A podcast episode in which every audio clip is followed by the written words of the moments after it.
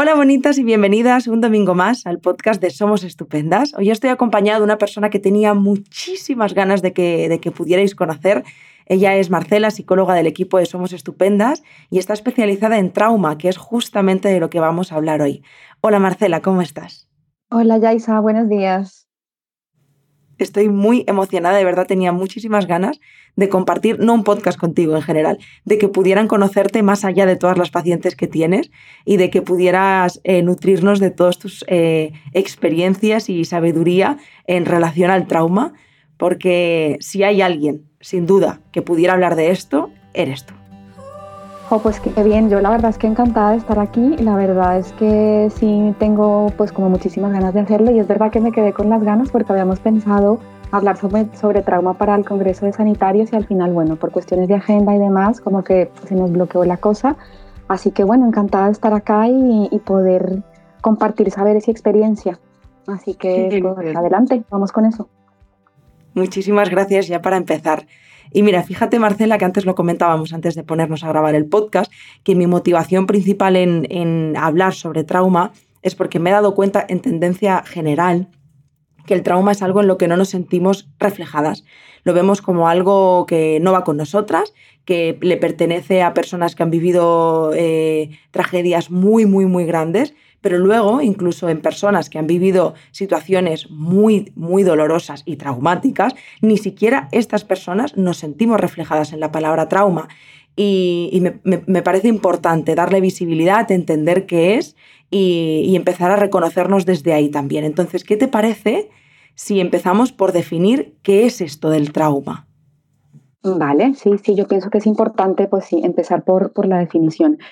Bueno, eh, la palabra trauma viene del griego y significa herida. Entonces, eh, inicialmente fue un, término que se, que se utilizó dentro, de la, dentro del ámbito médico y luego como que se ha ido incorporando ya dentro del terreno de la psicología y, pues bueno, significa herida. Entonces, eh, realmente cuando hablamos de trauma, hablamos del, del impacto psicológico que tiene en nosotras un evento traumático o estresante, como que a veces la palabra trauma tiene ahí como, como que suena a veces como muy pesada, pero si la desglosamos un poco, significa herida y es eh, ese impacto emocional que tiene en mí un evento estresante y que es tan estresante que de alguna manera sobrepasa mis recursos de afrontamiento y sobrepasa mis recursos para elaborar y digerir eso que a mí me, sucedió.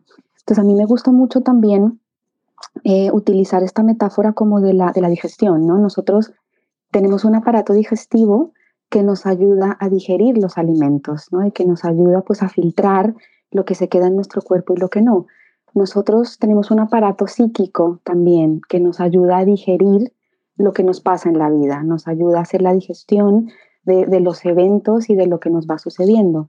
Entonces, cuando el evento es muy estresante, muy, muy, muy estresante, es como que yo no puedo digerir emocionalmente esto que, pasa, ¿no? Igual que cuando me como algo muy pesado, eh, pues mi estómago, ¿no? Y mi tripa como que no lo puede digerir, incluso se me repite. Entonces eso me pasa lo mismo también a nivel emocional. Cuando algo es muy intenso, muy fuerte, pues es como que yo no lo puedo digerir y se me genera como, como esa herida, ¿no? O ese, o ese trauma o ese efecto de lo que yo, de lo que yo viví.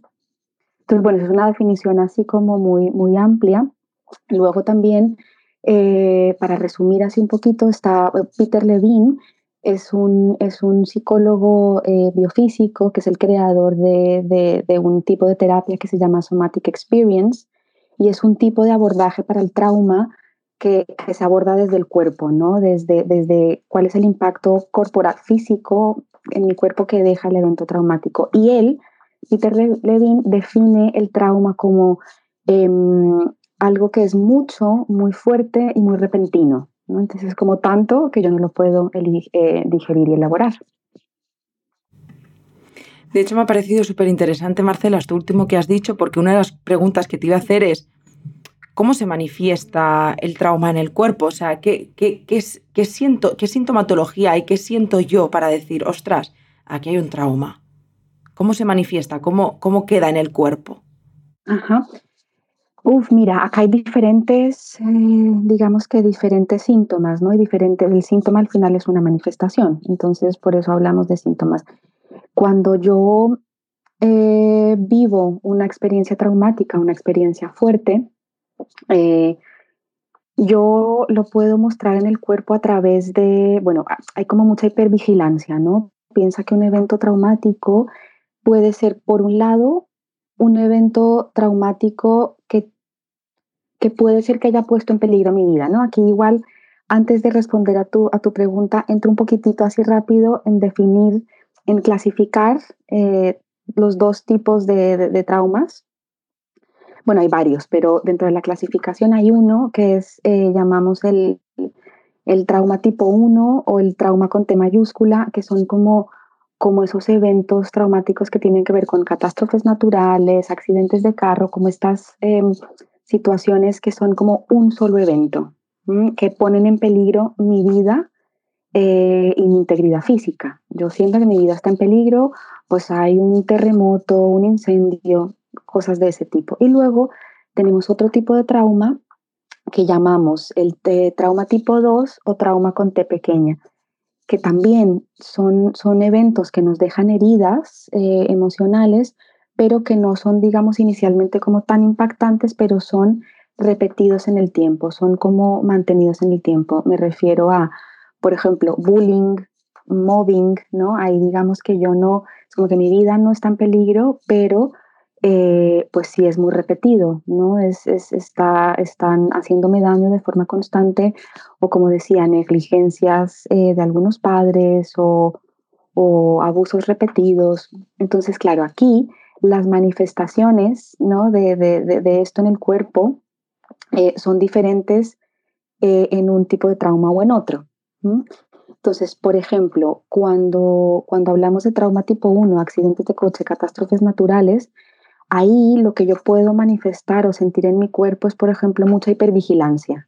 Entonces imagínate, ¿no? Yo estuve a punto de morir, lo que yo siento en mi cuerpo es como un estado de alerta constante, porque claro, es como que mi sistema se activa para la supervivencia, entonces yo me quedo como hiperactivado, ¿no? Cuando me va a volver a pasar, es como que me tengo que cuidar mucho em, y estoy alerta. Entonces en el cuerpo se puede vivir como como pues taquicardia, alteración, eh, estado constante de, alerta.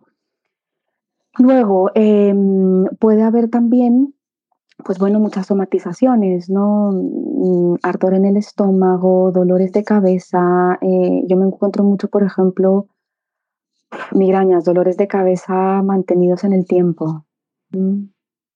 Sudoraciones, eso a nivel físico. De hecho, fíjate que, eh, aunque hayamos hablado de. Bueno, súper interesante, de hecho, claro, me estoy sintiendo reflejada. Estoy viendo a la Yaicita de hace unos años ahí en muchas cosas. A mí me daba por los dolores de barriga. Tenía unos dolores de barriga que me moría, me moría, literalmente. Eh, yo, por más que fuera al médico, yo no tenía nada. Y de pronto te pones a hacer terapia y el dolor de barriga desaparece. Y piensas, voilà, magia.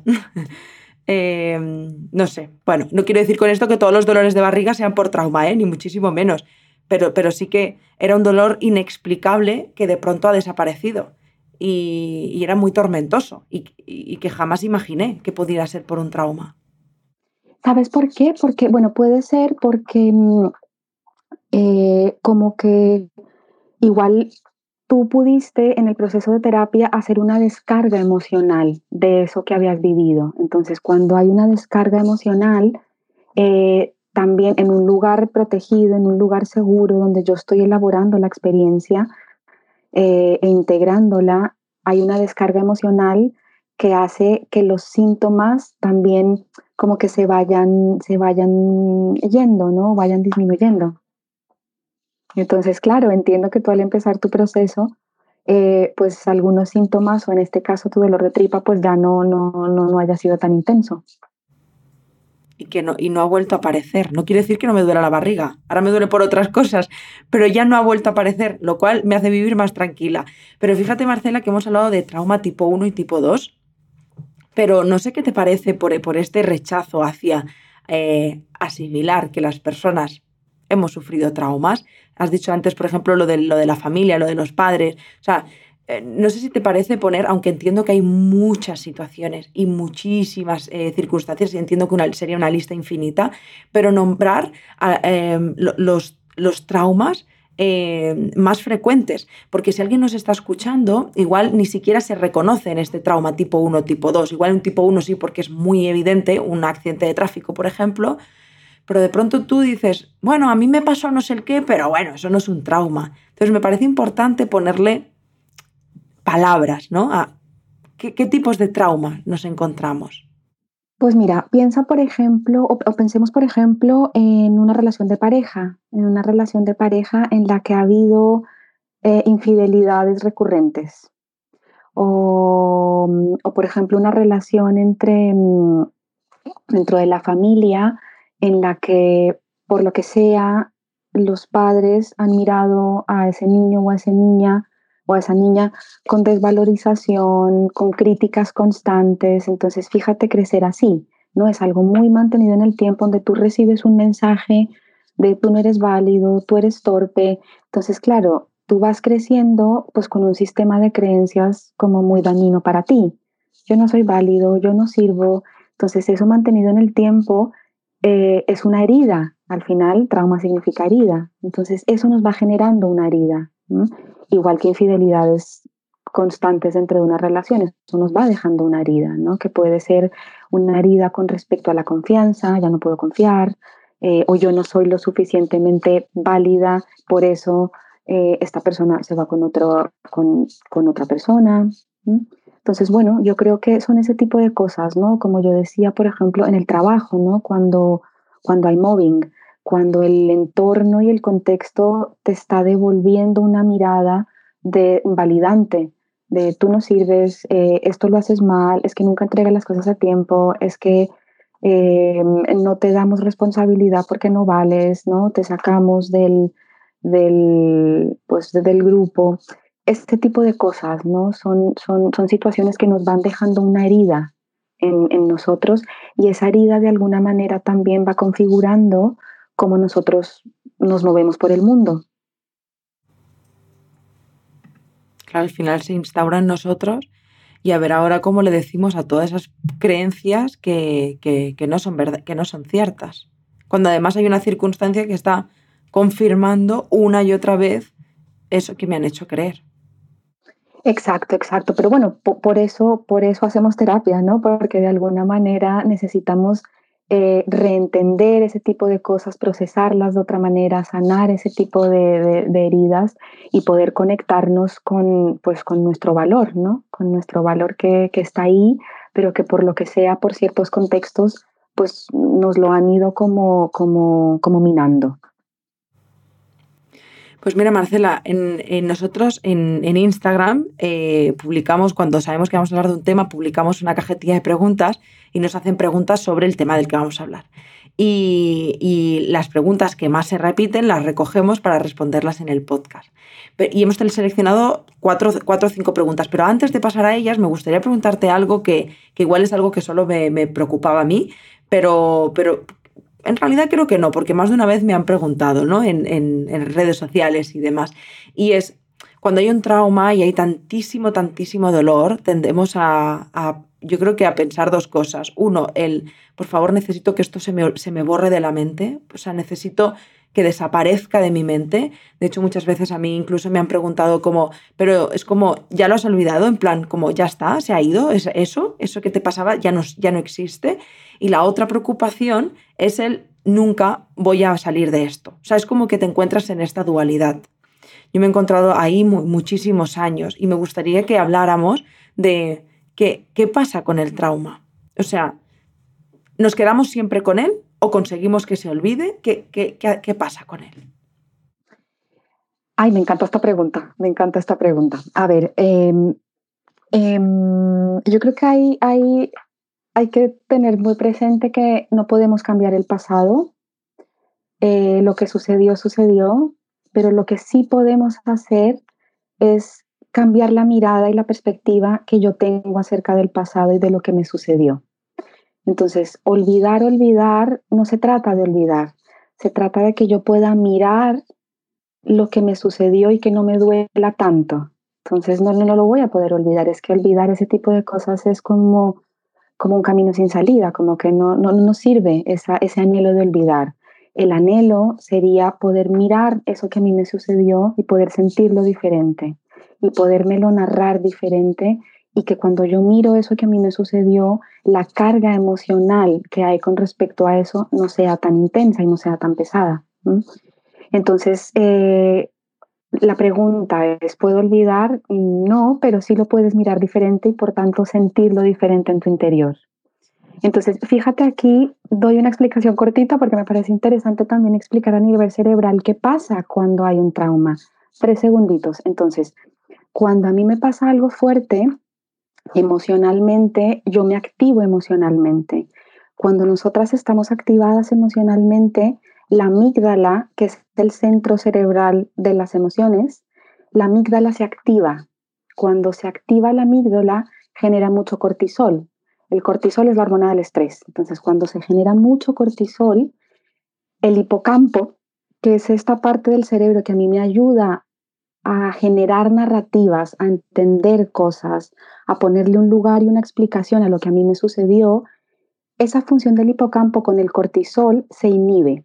¿Qué quiere decir? Que cuando me pasa algo muy fuerte, mi, para mi cerebro es difícil darle una explicación, generar una narrativa y entenderlo y procesarlo. Entonces, enlazado a la pregunta, eh, lo que intentamos hacer en terapia, que sí se puede y sí se puede elaborar el trauma y sí lo puedo sanar. Lo que intentamos hacer en terapia es eh, poder como reelaborar, reprocesar y generar una narrativa y una mirada diferente a eso que me pasó para sentirlo diferente.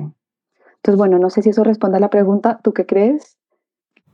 yo, se entiende perfectamente, de verdad. Se ha, entendido, se ha entendido muy, muy bien. Y entonces a esa pregunta que al final ya responde, ¿no? De de esto no voy a salir nunca, ¿no? Eh, porque al final, claro, hay tantísimo dolor, es que solo hay dolor, hay dolor a borbotones.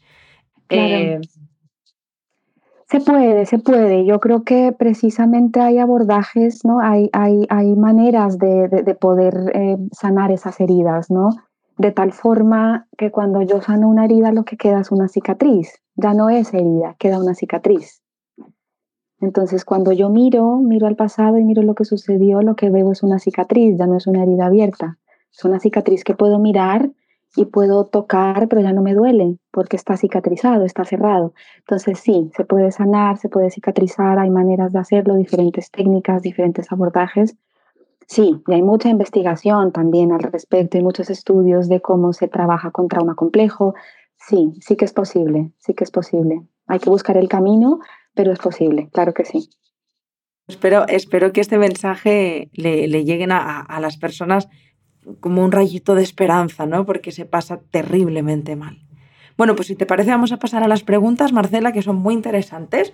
Mira, la primera dice em, que, en parte ya está respondida, pero dice, ¿cómo superar un trauma que no queremos olvidar?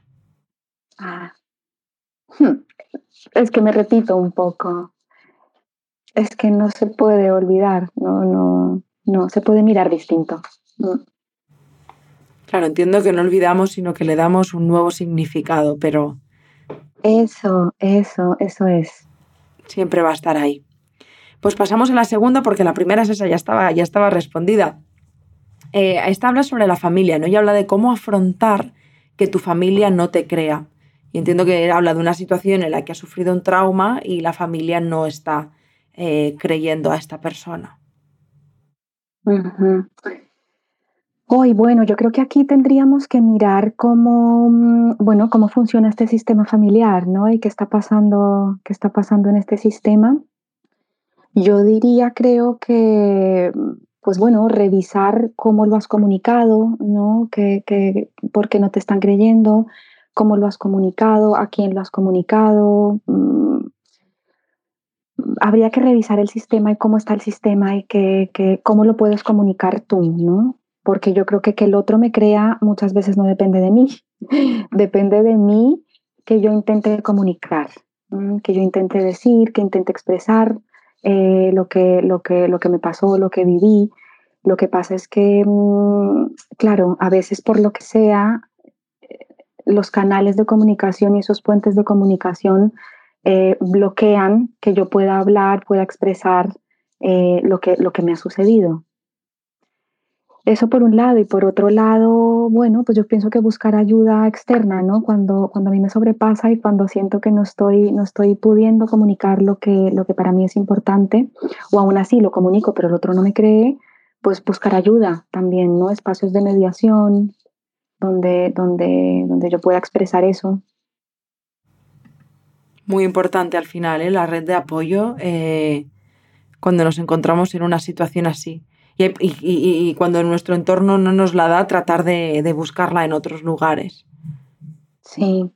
Hoy qué duro, ¿no? Ahora que, que, que, estaba repensando la pregunta que me hiciste, es como, jo, qué duro que yo haya vivido algo, que yo lo exprese y que no me crean, ¿no? Yo creo que eso también es como que genera una sensación de, pues de me están invalidando mi experiencia y por tanto invalidando lo que yo siento con eso. Entonces, jo, qué, qué, duro, ¿no? Qué duro que, que la persona, bueno, que sintamos o que no nos estén creyendo, ¿no? Con lo que, lo que vivimos. Entonces ahí sí, buscar ayuda porque no es fácil, no es fácil. Además es algo, claro, yo viniendo de, lo mío y también por los conocimientos que, puedo tener ligeramente, pero es algo que se da seguro que en otras muchísimas cosas, pero es algo, por ejemplo, que está muy latente en, abuso sexual infantil, por ejemplo. El porcentaje de que te crean es tan bajito que es que lo, normal es que no te crean, porque además si el porcentaje más alto es intrafamiliar, y eso significa que si vamos a romper la familia, que al final se queda todo como tapadito, y, encontrar una red de apoyo no, no, siempre es una tarea fácil. Sí, mira, complementando un poco la, respuesta también, que me quedé ahí dándole, dándole vueltas, es como que aunque no te crean, tú no lo, tú no lo, no, no lo dejes pasar, ¿no? Quiero decir, como que no, los, no, no, no, lo, no lo entierres, porque a veces el otro no nos cree o la familia no nos cree, entonces como que yo le dejo de dar importancia a eso pero ahí es como, no, tú viviste eso, ¿no? Que el otro no te crea, mm, no, no, no haga que tú sepultes eso, no te lo trabajes y, no le des valor. Eso es importante también, mm, como no dejarnos arrastrar por, por, por eso que nos dicen los demás de no te creo. Es como, sí, a ti te sucedió, tú lo viviste, a ti te sucedió. Mm. Pues mira, pasamos a la siguiente, que es, eh, las voy a unificar porque es lo mismo, pero en temas diferentes y creo que lo podemos abordar junto, pero es cómo gestionar un trauma por aborto o por acoso eh, infantil, bueno, escolar, perdona. Vale, cuando, cuando abordamos este tipo de, situaciones, mm, yo creo que, bueno, primero habría que... Mm, mirar cada caso, ¿no? Yo creo que hay que mirar cada caso porque, claro, cuando hablamos de aborto no es lo mismo un aborto eh, que fue de forma natural o un aborto que, que, yo decidí hacer o no es lo mismo un aborto cuando yo no tengo red que cuando tengo red, depende de la edad que tenga, en qué situación esté, estoy en pareja, no estoy en pareja, tengo apoyo en mi familia, ¿no? Ahí hay muchas variables que, que entran en juego también en, para ver cómo abordo yo una situación u otra. Entonces, cada caso es un mundo, eh, es difícil así como, como, como dar una respuesta mm, de se aborda de esta y de esta, de esta forma. Cada caso es diferente, pero sí decir que, que inicialmente eh, sería interesante primero como buscar los recursos eh, de los que disponen estas personas que han vivido el trauma, ¿no? mirar cuál es esa parte, eh, qué recursos tienen, dar herramientas como para estabilizar inicialmente un poco eh, y contener ese, ese, dolor y ese malestar que, generan estas situaciones. Entonces diría inicialmente intentar estabilizar herramientas para, para estabilización, conectar con los recursos que tiene esta persona y luego em, hacer un, una pues un reprocesamiento del trauma, un enfrentarme a la escena, ver qué pasó ahí, ver cuáles son los impactos, ¿no? Hacer como una exposición de alguna manera, trabajándolo con MDR, que, luego, si quieres, explicamos qué es, Eh, pero bueno, digamos que habría una fase de estabilización, buscar recursos, darle recursos a la persona, contener eh, emocionalmente esta persona y luego procesar el trauma, procesar con, con exposición o con otras técnicas. Bueno, pues enlazando una cosa con otra, hablemos de MDR, que nos han preguntado. ¿Terapia MDR funciona? Sí, creo que estaba como apartada, o sea, no, se sabía nada de ella, pero es cierto que en los últimos años es como que ha empezado a tomar posicionamiento en el mundo de la psicología. Así es, así es. A mí me, parece una técnica que desde mi experiencia eh, funciona en ciertos casos de ciertas maneras, ¿no? Es un protocolo que puede servir mucho, pero pues digamos que tampoco es magia, ¿no? Pero, pero sí, sí, sí es una técnica que funciona y que se está utilizando mucho. Entonces, no sé, ¿qué opinas? ¿Explicamos un poquito qué es o cómo lo, cómo lo abordamos? ¿Cómo quieres pues que lo hagamos?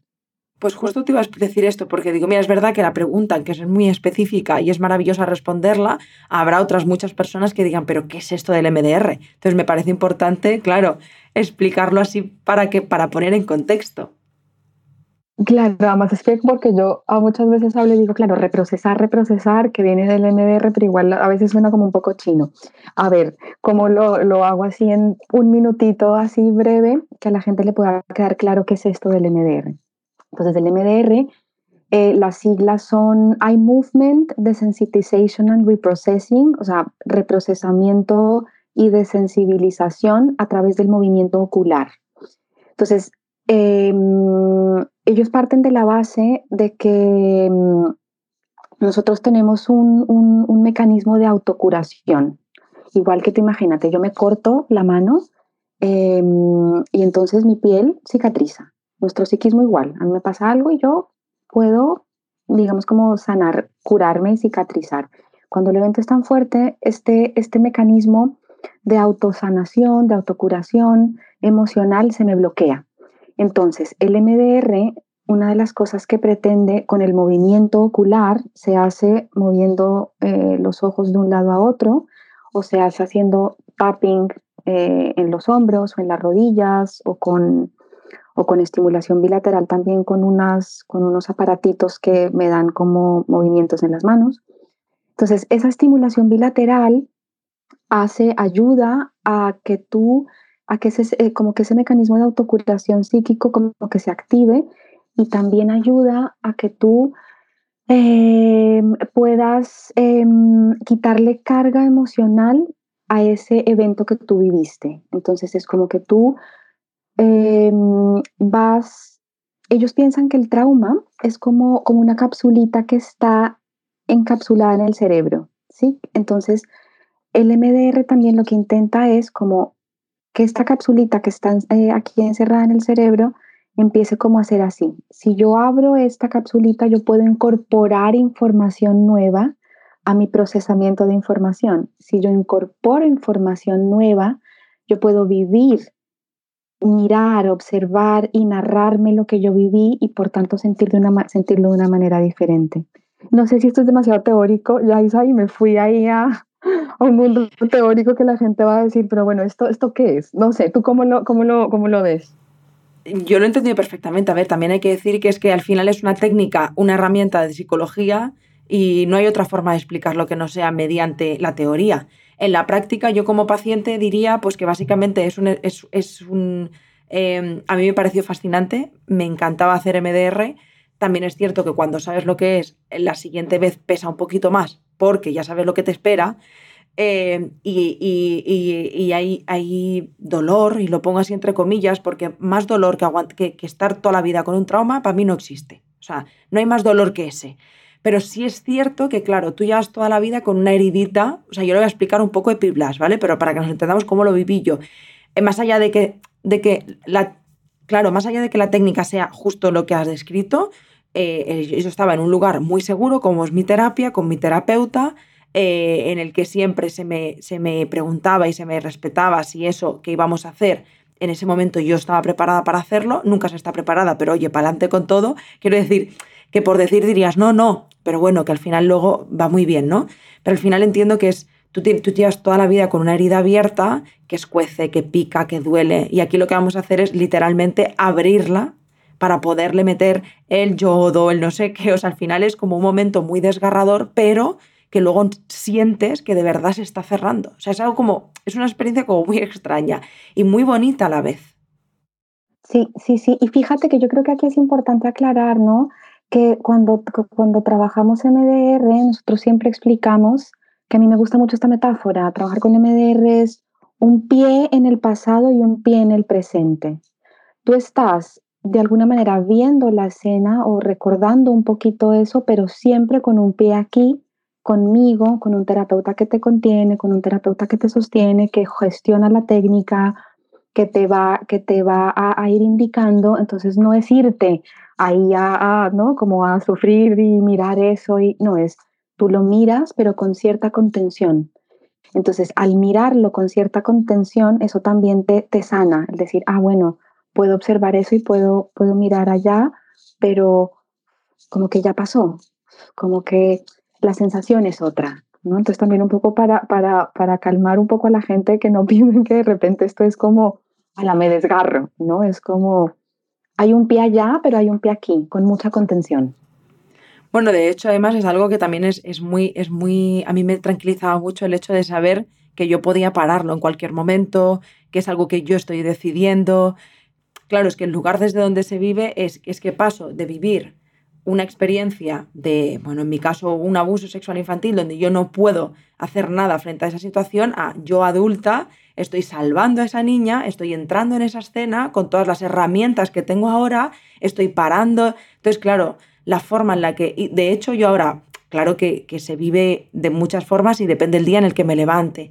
Pero recuerdo la última sesión de MDR que hice que fue muy relevante para mí porque, porque es como que me quedé con eso yo ahora miro al trauma desde ese lugar. Y fue tan empoderante y tan divertido, porque de hecho además me dio la risa, porque fue como muy, fue tan sanador. Entonces, claro, sí que es cierto que al final vas a mirarle a los ojos al trauma, pero le vas a mirar con unos ojos que son, que son distintos a cuando empiezas un proceso de terapia o cuando no has empezado un proceso de terapia, que, que, que, no hay esas herramientas. O sea, al final yo cuando llegué a ese momento estaba preparada para hacerlo.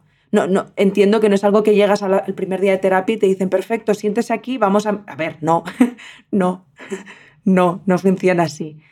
Em, es, a mí me parece una experiencia increíble y a mí me funcionó. Entiendo al final lo que tú dices, entiendo que es la suma de todo un proceso, no es que te sientes, hagas tres sesiones de MDR y ya está, es la suma de todo lo que pasa, pero yo como paciente lo, lo viví me, ayudó muchísimo, la verdad.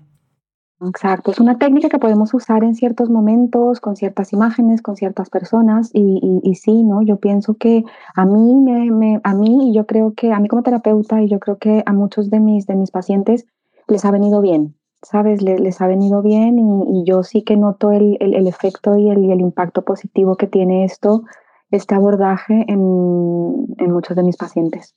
Mm.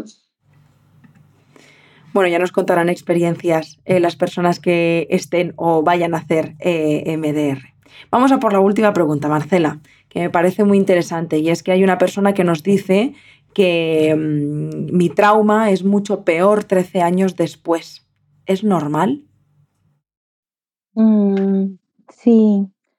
Sabes, imagínate, por ejemplo, Uy, que tú tienes un accidente de coche y te lastimas la rodilla y nunca te la, te la miras. Tú sigues caminando por la vida con tu rodilla un poquito así como que te duele. Y claro, tres años después, tú después de haber caminado con esa rodilla sin habértela mirado eh, en profundidad, pues igual te duele más porque, porque la has usado mucho, ¿no? Sin, sin mirártela. Entonces, Sí, yo pienso que, puede pasar, no necesariamente, pero puede pasar. Puede pasar que, al pasar de los años, em, si no sanamos, esa herida se va como agrandando. Entonces yo sí, yo sí recomendaría que cuando vivimos algo difícil, cuando eh, tenemos alguna experiencia complicada en la vida, entre más rápido podamos atenderla, entre más rápido podemos, podamos mirarla, eh, más rápido sanará esa herida, porque evitamos eh, que haya como posibilidad de infección, digamos. Mientras que si la dejamos ahí, pues bueno, a saber cómo puede evolucionar. Entonces, sí, es normal. Aún así, em, tratable se puede hacer, ¿no? Se puede trabajar con esa herida de hace 13 años y, que se ha ido empeorando, se puede, ¿no? Yo pienso que también aquí, a mí una de las cosas que me interesa transmitir es, se puede, ¿sabes? Se puede. Hay, hay, hay, hay maneras de poder trabajar con esas heridas y convertirlas en cicatrices que ya no duelen tanto.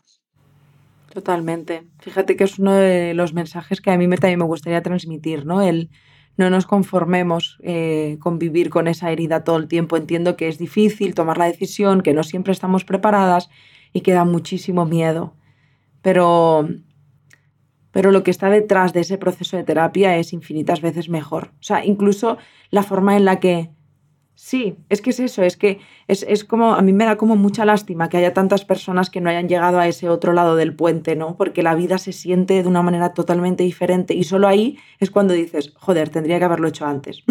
en plan, lo has hecho cuando has podido y cuando, y cuando te has sentido preparada. Entiendo que, que, repito, es que no es fácil, eh, pero que no importa si tienes 10 años, si tienes 20, si tienes 40, si tienes 60, siempre estás a tiempo de poderlo sanar y de, y de, y de vivir una vida en paz y en calma, que al final es lo que todas las personas nos merecemos. Y de hecho, para terminar, Marcela, me, gustaría preguntarte, que ya, ya lo hemos ido diciendo, ¿no? Pero cualquier persona que nos pueda estar escuchando y que de pronto se ha removido algo dentro de ella, ¿no? Y que se ha podido sentir reflejada es, ¿y ahora qué hago yo con todo esto? Bueno, primero que todo, pensar, tener claro que hay un camino eh, para trabajar eso, que hay, que hay maneras y que hay un camino. Y pues, ¿qué voy a decir? Que busques ayuda, que busques ayuda porque, porque es lo que, te, lo, que te decía con el ejemplo del accidente de coche. Cuando tenemos un accidente de coche y nos pasa algo, nos vamos al hospital. Es que, es que no hay duda. Entonces también es, es darle un poco darle valor ¿no? A, a, eso que nos pasa, atendiéndolo, cuidándolo. Entonces, busquemos ayuda, alguien que nos acompañe y, nos ayude a sanar esta herida para poder convertirla en cicatriz. ¿Mm? También, bueno, esto, esto creo que es como lo más importante, pero luego cositas así prácticas, hay, em, bueno, pues una serie de libros que te pueden ayudar a entender un poquito, ¿no? A ponerle un poquito de, orden en tu cabeza a esto, pero claro, eso no es terapia, eso es un poquito de psicoeducación que te puede ir preparando tal vez para luego elaborarlo en terapia. Entonces, bueno, digamos que la, bibliografía de Anabel González, que es una psiquiatra que, que trabaja con MDR, me parece muy, muy práctica para ir introduciéndonos en estos temas de las heridas, eh, de, del trauma, lo hace con un lenguaje muy, muy bonito, muy dulce. Entonces, bueno, igual hasta que te lanzas a hacer la terapia, empezar a leer un par de cosas te puede, te puede servir, em, así como, como introducción. Y bueno, es que así en plan pesada, pero sí, busca ayuda, que se puede. Que se puede, más es que me acuerdo, mira, la semana pasada tuve una, una sesión con una chica hicimos una sesión de MDR y ella me decía al final de la sesión, yo le preguntaba, bueno, y ahora cuando tú miras esa imagen y ese recuerdo, ¿cómo es para ti mirarlo? Y ella me decía, ay, mira, no sé, es como que está borroso, ¿sabes? Como que veo una imagen ahí un poco en blanco y negro que también estaba reflejando eso, que ya no es una imagen roja intensa que le duele, sino que es una imagen pues gris, ¿no? Como gris en el sentido no oscura, sino que ya pues no tiene tanto peso. Entonces, esto es como que sí, que sí que se puede, que hay maneras, que hay caminos, que hay profesionales maravillosos que, que, con muy buena formación que pueden sostener todo esto y acompañar en el camino. Entonces, la intensa de vamos a terapia cuando, cuando haga falta y hasta que te lanzas, lee un poquito, explora em, y, y, ya. Bueno, creo que, creo que eso es lo que diría así para cerrar. Yo suscribo cada una de tus palabras. De hecho, aprovecho para decir, puede ser que sea simplemente por porque estás enamorada de este podcast y quieres escucharlo, pero el hecho de que escuches un podcast de trauma, a mí ya me parece una maravilla, porque ya estás ahí como sembrando, ¿verdad? Una persona que llega a este podcast y lo escucha, ya está sembrando ahí la semillita. Entonces también es eh, parte de psicoeducación y de decirte, de reprogramar esas creencias toda la vida del yo puedo sola, el tiempo lo cura todo, lo mío no es tan grave y empezar a darle un nuevo significado también a esas creencias, ¿no? De merezco una vida mejor, esto lo puedo trabajar, no importa que no me crean, yo quiero trabajar en ello. Entonces, claro, vamos a ir cambiando primero estas creencias que nos lleven a, pedir ayuda e integrar el trauma. Jo, Marcela, muchísimas gracias. Gracias de corazón. Ya te lo he dicho antes, pero es que de verdad tenía muchísimas, muchísimas ganas de grabar este podcast. Em, ojalá que hablemos más de, trauma y de otras muchísimas cosas en, otros formatos. Ya, ya veremos cómo, pero de verdad que siempre es un placer y ya sabes que te admiro muchísimo como profesional, así que gracias de corazón.